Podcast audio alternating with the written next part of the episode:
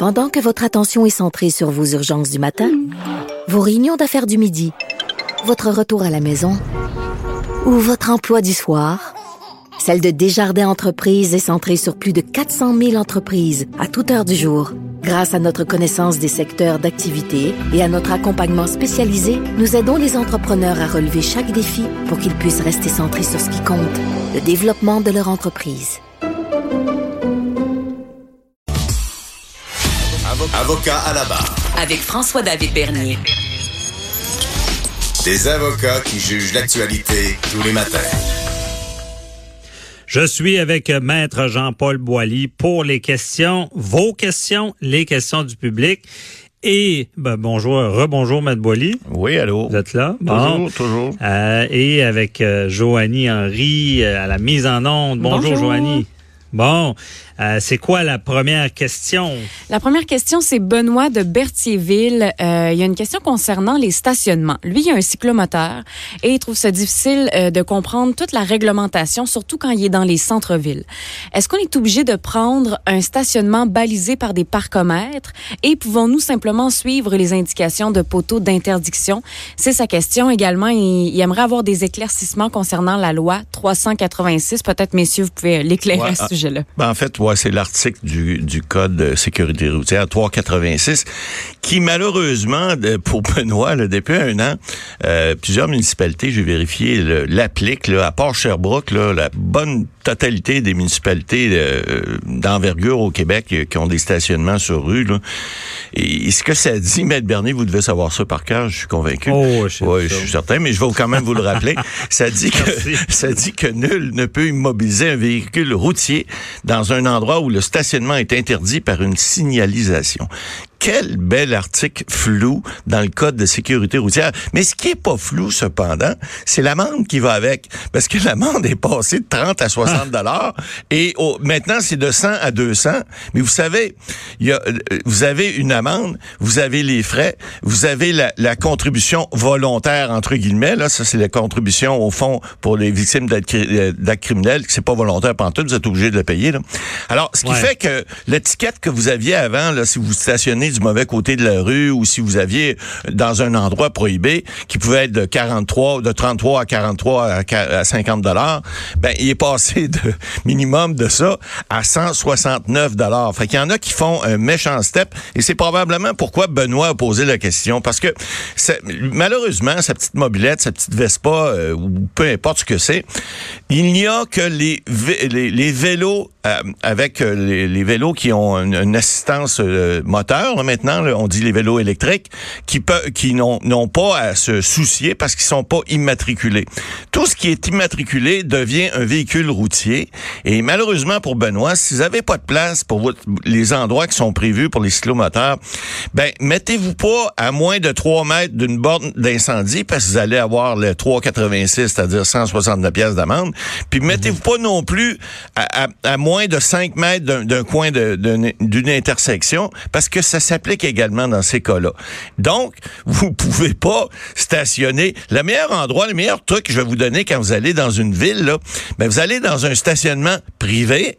Puis là, généralement, ou bien ils vont vous faire un tarif réduit parce que vous prenez pas l'en- l'endroit d'un véhicule. Parce que sinon, sa question, c'est de dire, est-ce que je dois utiliser les, les parcomètres? La réponse est oui. Si vous n'avez pas d'autre endroit, puis vous voulez pas vous magasiner un beau petit ticket de 169 dollars, ben vous n'avez pas le choix. Moi, je vous suggère fortement d'aller dans un stationnement privé. Vous allez voir le gardien. Vous lui dites, bon, écoute, euh, moi j'en ai pour le temps de temps et puis je prends juste l'espace de, de- un quart de voiture. Donc, vous vous arrangez avec. Parce que sinon, là, vous allez devoir payer plein, plein tarif sur rue, puis ça, vous en sortirez pas. Mais Maître Boily, euh, la question qui n'est pas juridique, est-ce que vous pensez que les, les, les poseux de tickets, si on les appelle comme ça... Les colleux de euh, stickers. Bon, ouais.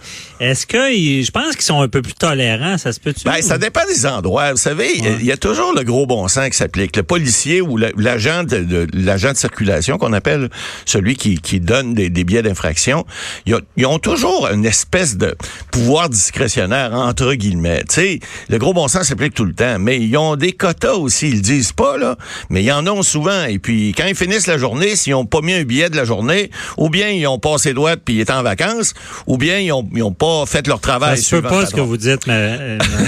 Ben non, Je écoutez, c'est pas vrai qu'ils ont des quotas. ils ont, hein. pas de quotas. c'est mais- des hasards quand on a plus d'étiquettes à la fin du mois. Ben oui, ou, bien euh, sûr. C'est un, gros hasard. Le gars est payé pour mettre des billets d'infraction, puis il en met pas pendant une journée. Voyons donc, on croit pas au. Père Noël, c'est pas vrai. Là. Comme vous dites si bien, si on donne de l'ouvrage ou un pouvoir à quelqu'un, il, l'exerce. Il l'exerce, sinon il OK. perd. C'est bon.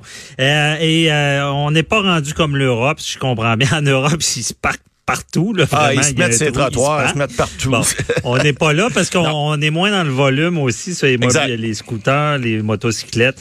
Mais en tout cas, ça donne une bonne idée. Merci, Matt Boily. Euh, Joanie, prochaine question? Il y a Sébastien qui nous écrit au 187 Cube Radio. Sébastien qui vient de Joliette. Euh, Il vient de commencer un nouvel emploi comme agent de sécurité.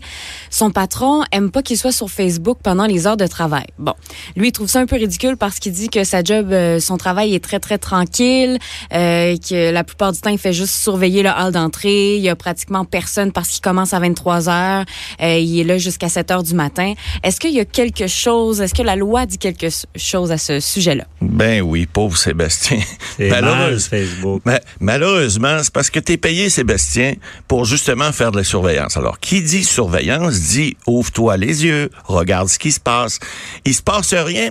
C'est malheureux, mais on a des militaires souvent qui c'est comme ça. hein. Ils s'en vont en mission, il se passe rien, il se passe rien, il se passe rien. C'est un peu comme l'annonce qu'on a à Cube, là. Puis à un moment donné, coupe, coupe, coupe, coupe la main. Coupe, coupe, coupe, coupe la main. Alors, si tu, tu, tu gardes pas attention, ton travail, c'est ça. Ils sont, d'ailleurs, les agents de sécurité, ils ont un, un comité paritaire, là, qui euh, prévoit des normes minimales pour les, les embauches, etc. Donc, ils sont, je pense, ils sont payés ben, pas, pas grassement, mais ils sont bien payés pour faire leur travail, mais il faut qu'ils le fassent. Et malheureusement, lorsque tu travailles de 11 heures à 7 heures le matin, c'est sûr que ça peut être endormant, ça peut être tentant. Mais tu peux pas aller sur Facebook parce que tu peux pas d'abord, un, utiliser le, le matériel si tu as un ordinateur ou un écran devant toi euh, pour faire tes, tes- tes- des choses personnelles. Ça, c'est clair. C'est le devoir de loyauté envers l'employeur. Donc, ça, tu dois respecter ça nécessairement.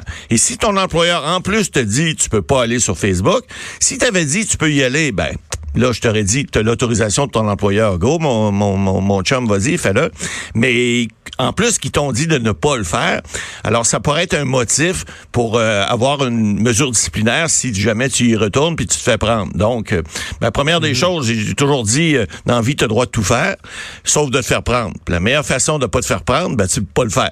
Alors, si tu veux pas te faire prendre, puis si tu veux garder ton travail, puis si, si tu l'aimes, ton travail, je comprends que ça peut être long des fois quand tu vois une personne passer à l'heure. là. C'est pas c'est pas évident, surtout dans des édifices des fois publics où il y a pas personne la nuit qui va travailler. Ben il faut que tu respectes ton employeur. Si ton employeur te dit tu n'utilises pas euh, l'ordinateur ou encore même des fois on a les téléphones intelligents. Alors c'est tellement facile d'aller sur Facebook puis de dire bon ben là je vais vérifier ce qui se passe un peu, ça va passer 15 prochaines minutes. Mais non, si surtout si ton employeur te dit de pas le faire, alors je te conseille fortement de pas le faire parce que la loi t'oblige à, à une loyauté envers ton employeur. Puis si tu le fais pas, ben tu vas te faire taper ses doigts. Mais s'il est en train de lire des règlements de son travail ou de Ah, ben s'améliorer euh, pour- être euh, un meilleur euh, agent, Ouais, ben ça c'est. même place. Je vous dirais, Maître Bernier, vous êtes un excellent plaideur. Alors, des fois, on peut des fois de- de- de- tordre un peu la situation en disant, je suis allé sur Facebook pour voir les règlements de mon employeur. Bon. Contre l'un autre, celle-là, mais ça pourrait peut-être passer. Un juge, des fois, il y en a qui dorment, puis ça arrive, ça passe, mais c'est plus rare. Mais Facebook, c'est sûr qu'au travail, des fois, c'est un peu un fléau euh, parce que, bon, en tout cas, on, on pourra en parler longuement après une autre fois. Là, on comprend bien, c'est un agent. Son devoir, son travail, c'est de surveiller. C'est la faut surveillance. Pas être distrait, même c'est, c'est, tu sais, c'est quand même un travail difficile. Oui, des fois, parce qu'il faut rester attentif, même s'il se passe rien. Faut bien expliqué. merci beaucoup, euh, Matt Boily. C'est tout le temps qu'on avait pour les questions aujourd'hui. Puis euh, merci. Puis euh, on se repart euh, mardi prochain pour euh, votre chronique et les questions. Euh, fait que bon, bon week-end à vous si ça Ben, commence. pareillement. Bon week-end à tous. Merci, bye bye. Restez là, on parle avec euh, Véronique Racine euh, de showbiz et de droit, les, les ceux qui sont dans le trouble, les vedettes qui sont dans le trouble devant les tribunaux. À tout de suite. De 9 à 11, vous écoutez Avocat à la barre. Je suis avec Véronique Racine. Euh, bonjour, Véronique. Bonjour. Euh, donc, aujourd'hui, on est dans le showbiz, mais on est dans le droit aussi.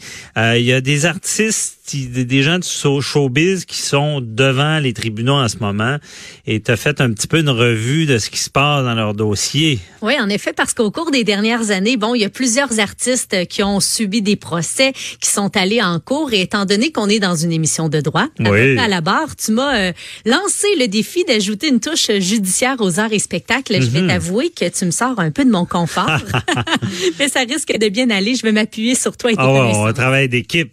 Oui. Alors, on va débuter avec Éric Salvaille, euh, qui est ressorti dans l'actualité hier.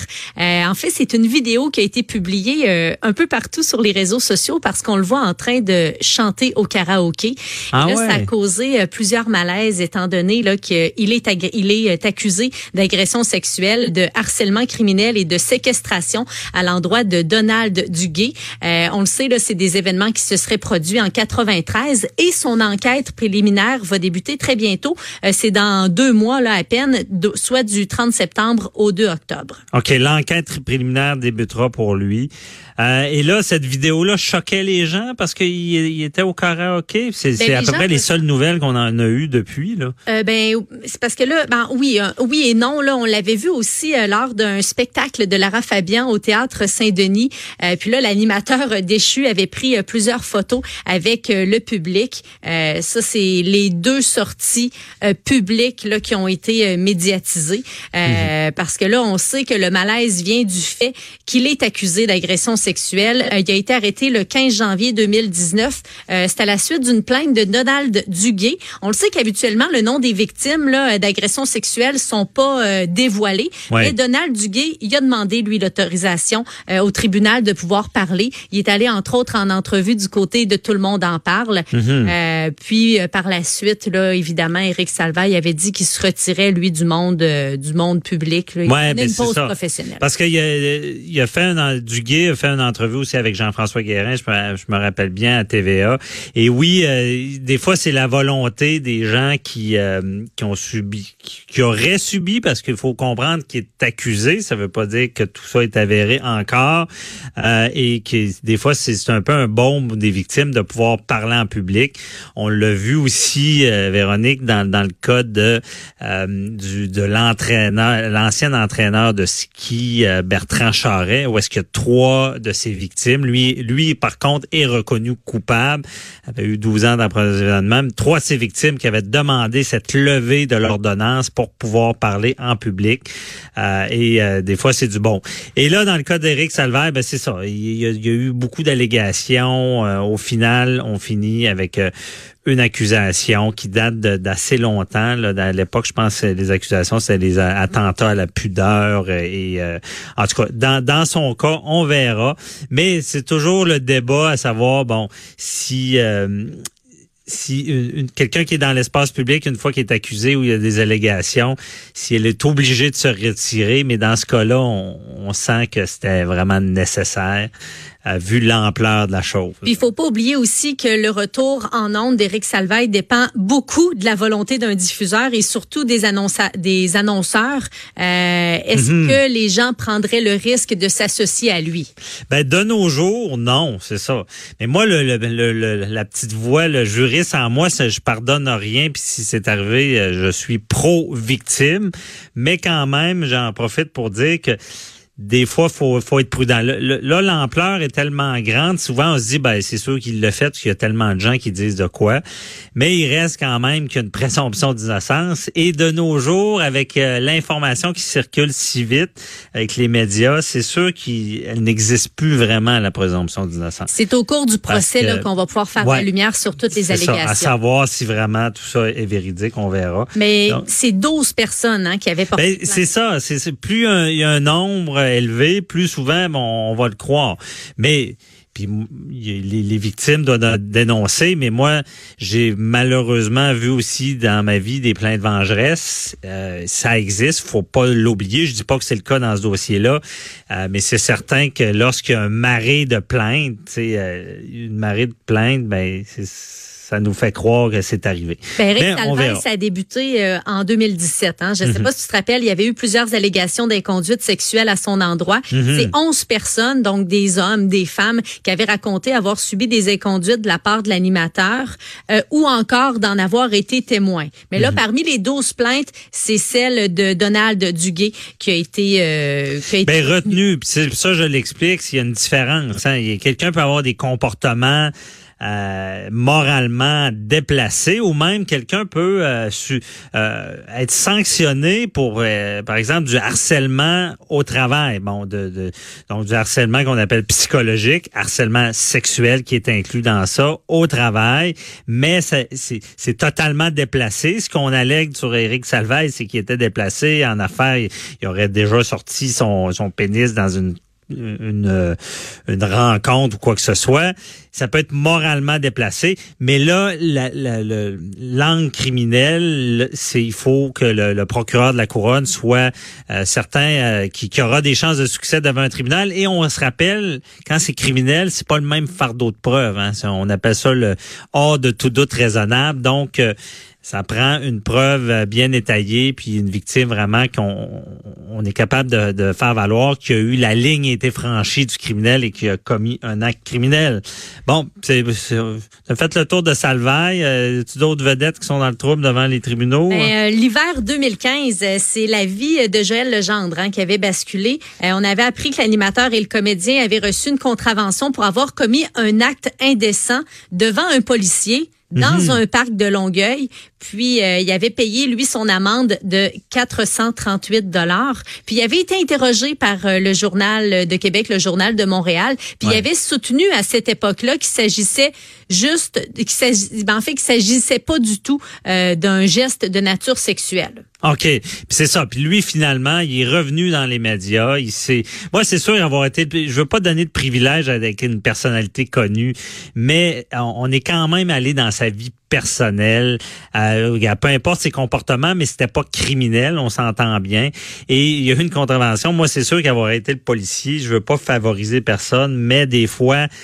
Je- J'en parle du bûcher public et dans ce cas-là, lui, il avait vraiment été jugé euh, sur la place publique, tout ça, mais il a Mais fini par semble-t-il que c'est pas le policier hein, qui a euh, parlé euh, du côté des médias, c'est sans doute en faisant Non, mais il a donné le ticket. Je veux pas favoriser, mais il savait très bien qu'en donnant une contravention à cette personne-là, parce qu'ils ont, ils ont cette discrétion-là, les policiers. Mais en même temps, pourquoi l'épargner? Parce que c'est une personne publique Oui, mais parce que la conséquence sur sa vie, c'était clairement beaucoup plus grave que n'importe qui. Moi, je suis pour euh, le droit, oui, mais avant tout, la logique puis le gros bon sens. Puis des fois, avec cette latitude-là, le policier savait très bien que l'impact serait beaucoup plus grand, la punition serait, euh, d'après moi, démesurée. Je suis d'accord Mais là, ça, le débat. geste reste le Oui, même. c'est ça. Il y en a qui vont dire, ah, tu favorises. Non, mais des fois, parce que dans la logique, la punition pour lui allait être très grande et il l'a vécu familialement. Il y a des enfants, tout.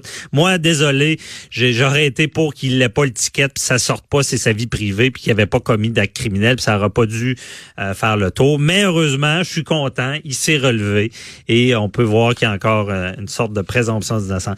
Merci beaucoup, euh, Véronique Racine. Désolé, on a manqué de temps un peu, mais on va revenir euh, euh, d'autres journées pour parler des, des, des artistes devant les tribunaux. Bonne journée, Véronique. Bye Bye. bye. Euh, C'est tout pour nous aujourd'hui. Euh, merci à l'équipe. On se retrouve demain à la même heure. Bye bye.